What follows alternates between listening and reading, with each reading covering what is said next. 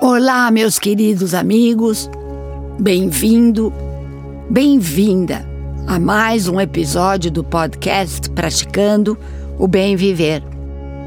Eu sou Márcia Deluca, compartilhando semanalmente aqui episódios sobre vários temas ligados a yoga, meditação e ayurveda para inspirar você a trilhar os caminhos do bem viver.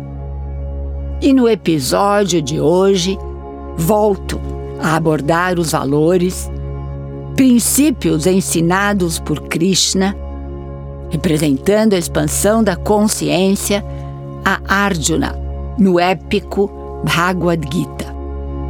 São esses valores essenciais que devem passar a fazer parte da formação do caráter de todos nós, inclusive e, sobretudo, das nossas crianças, para que possamos viver em um mundo mais pleno, mais justo e mais feliz para todos.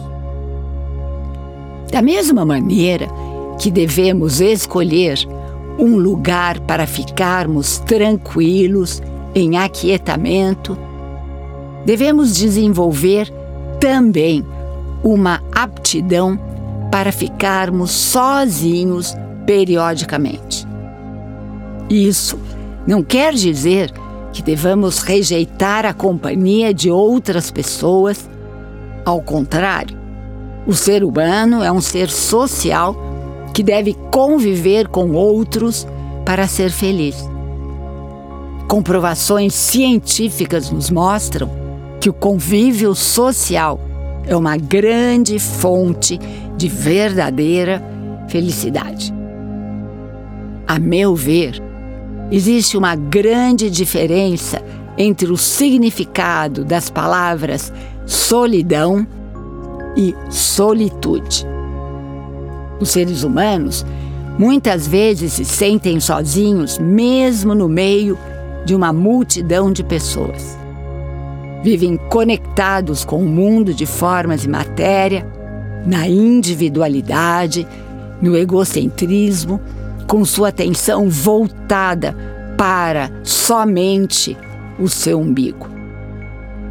Os mestres indianos nos ensinam que quando voltamos nossa atenção para dentro de nós, para nossa essência, para o âmago do nosso ser, entramos no campo da pura potencialidade, das infinitas possibilidades, onde todos somos um só ser de pura luz. E quando edificamos nossa morada nesse campo, nos sentimos seguros, ancorados e protegidos, mesmo estando desacompanhados. É necessário entender que não necessariamente devemos evitar lugares cheios e a companhia de outras pessoas, mas sim favorecer um lugar quieto e a solitude em determinados momentos do nosso dia para aprofundarmos nossa conexão com nossa alma e nosso espírito. Quando você estiver em companhia de outras pessoas, aproveite e curta o máximo. Quando você estiver no seu lugar para chamar de seu em solitude, curta o máximo também esse mergulho interior. Aliás, os indianos dizem: você é a sua melhor companhia. Isso vai promover um aquietamento da mente tornando-a calma e tranquila, sem oscilações, que é um fator importante para a nossa evolução espiritual. Uma mente nesse estado de tranquilidade é a base para vivermos em um estado de equanimidade, que, por sua vez, é a base para o autoconhecimento, que nos induz ao autodesenvolvimento. Não é um valor que nos ensina a evitar pessoas, mas sim a usufruir da solitude sem nos sentirmos sós. Em realidade, somos, como já disse, nossa melhor companhia e devemos usufruir, curtir esses momentos de intimidade com o divino e o sagrado que habita dentro de nós. Esse aspecto é muito sutil, não é tangível e, portanto, devemos colocar nosso questionamento e análise para um entendimento verdadeiro e profundo.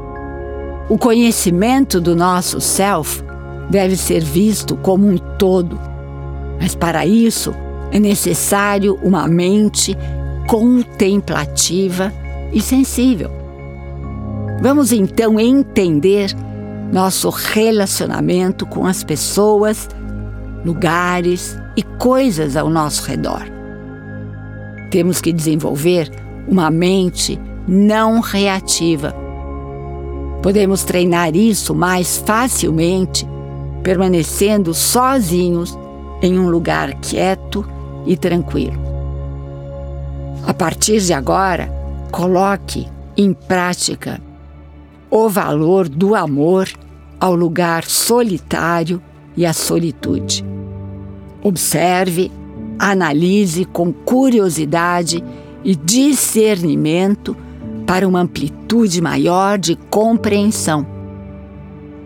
Lembrando sempre do trio maravilha, precisamos ter a intenção de colocar em prática esses valores, vivenciá-los todos os dias e, a partir daí, dar tempo ao tempo para que eles se tornem valores intrínsecos as nossas células.